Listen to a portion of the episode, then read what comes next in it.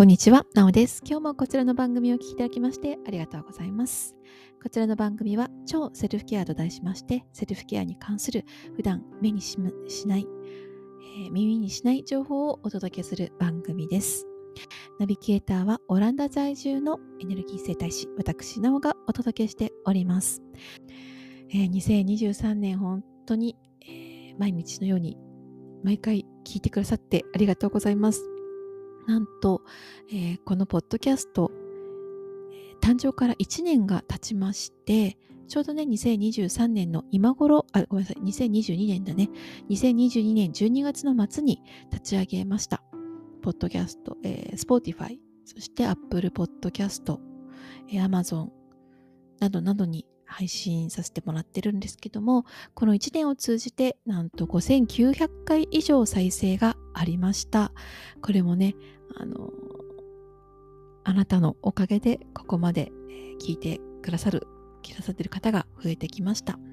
そしてリスナーさんの93%が今年2023年に初めて私のこのポッドキャストを聞いてくださったということで、きっとね、今聞いてくださってるほとんどの方がね、今年私と出会ってくださったんじゃないかなと思います。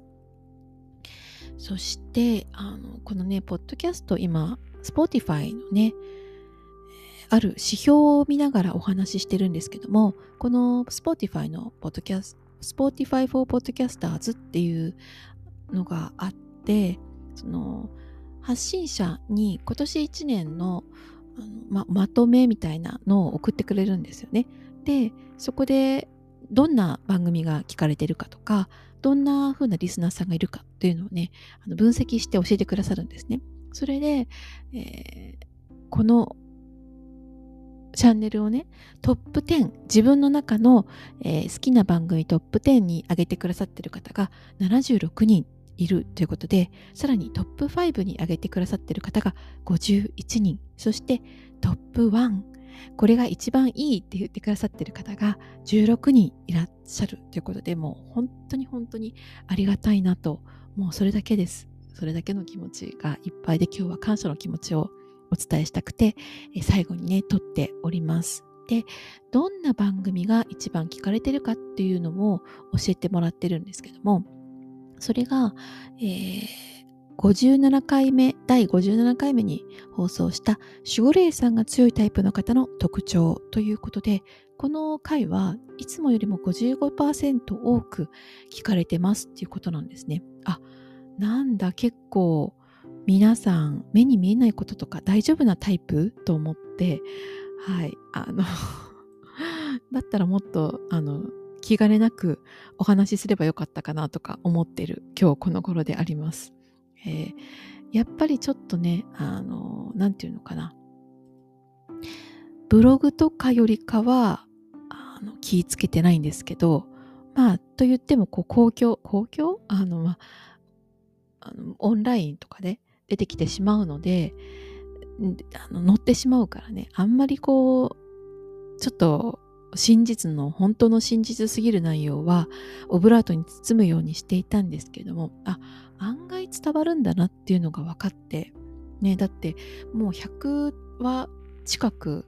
あの話をこのエピソードをねアップロードしてるのにこの一番聞かれてるのが守護霊さんが強いタイプの方の特徴っていう話が一番聞かれてるとしたらやっぱ皆さんこういう話が大丈夫っていうことですよね。まあでもね、これ、もしかしたら10年前にやってたらこういうふうな結果になってなかったと思うんですよね。で、私自身この Spotify を通じて、このポッドキャストを通じて私のことを知ってくださって、で、さらに、あの、私のサービスとか、あと生態とか、あと生態を教えてるんですけども、それをあのマスターしたいですっていうふうに言ってくださる方とか、あとはまあ姉妹ポッドキャスト番組になるんですけども、インナーチャイルドに関する番組とかもやってるんですが、そこでのセッションを受けてくださったりとかね、そのより深い関係を求めてきてくださる方とかもいらして、だからこのポッドキャストの存在ってすごく大きくって、で、こういうふうな話をして全然大丈夫、もう問題はありませんっていう人だと、セッションするときとか、まあ、何か新しい情報って提供したりとかサービスする時とかも本当に何て言うのかな。話が早いんですよね。いちいち、例えば、守護霊さんというのものはですねっていうところから説明しなくても、あ、守護霊さんねっていうふうに分かってくださってるので、なので、あのこの番組を通じて出会えたご縁っていうのは本当に本当にありがたいなっていうのをね感じておりますそこからね、まあ、こういう世界もあるよっていうのを知ってもらってで、世界が開けていく、まあ、実際あの、まあ、ポッドキャストだけじゃないですけど2023年は本当にねあの新たなクライアントさんそして何て言うかねご縁を感じる方とも出会うことがかなりできました。でやっぱりそれって本当にね時代が変わってきてるなっていうのをもうひしひしと感じるんですね。このまあポッドキャストを通じてもこういう話をしてももう何て言うかあんま抵抗なく受け入れてもらえますし私がやってるサービス自体が結構特殊なサービスをしていて、まあ、目に見えないエネルギーを使ってその方のいらないものとかどんどん解毒していってそして状態を良くしていくものがあるんですけどそういうものに対してえっていう反応しないあはいじゃあお願いしますっていうようなことそしてもうくどくど説明しなくてももう感覚で分かってくださる方っていうのが本当に増えてきましたこれどうなってんのっていうのをこう何て言うかなえっと左脳で理解しなければ納得いかないっていう人が結構多かったんですよ。まあそんな多くないですけど私のクラントさんでは。まあちょいちょいいたんですね。だけどもう最近そういう方はほとんど見なくなりましてもう感覚で「あはいよかったです」とか もうさらっとしたもんでだからもう感覚が優れてるしこう目に見えない世界に対してそういうものがあるっていうのがもう当たり前って思ってる方だったりとか、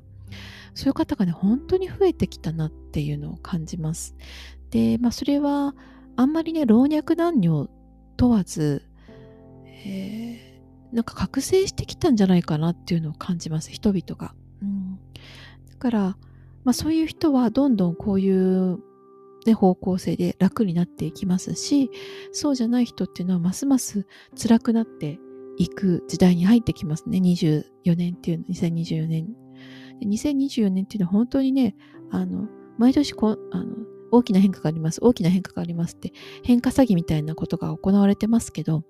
2024年本当にね、変わります。あの2023年もね、大きな地殻変動のような年でしたけれども、2024年もね、あの負けず劣らず、まあ、なんていうのかな、分水嶺、試される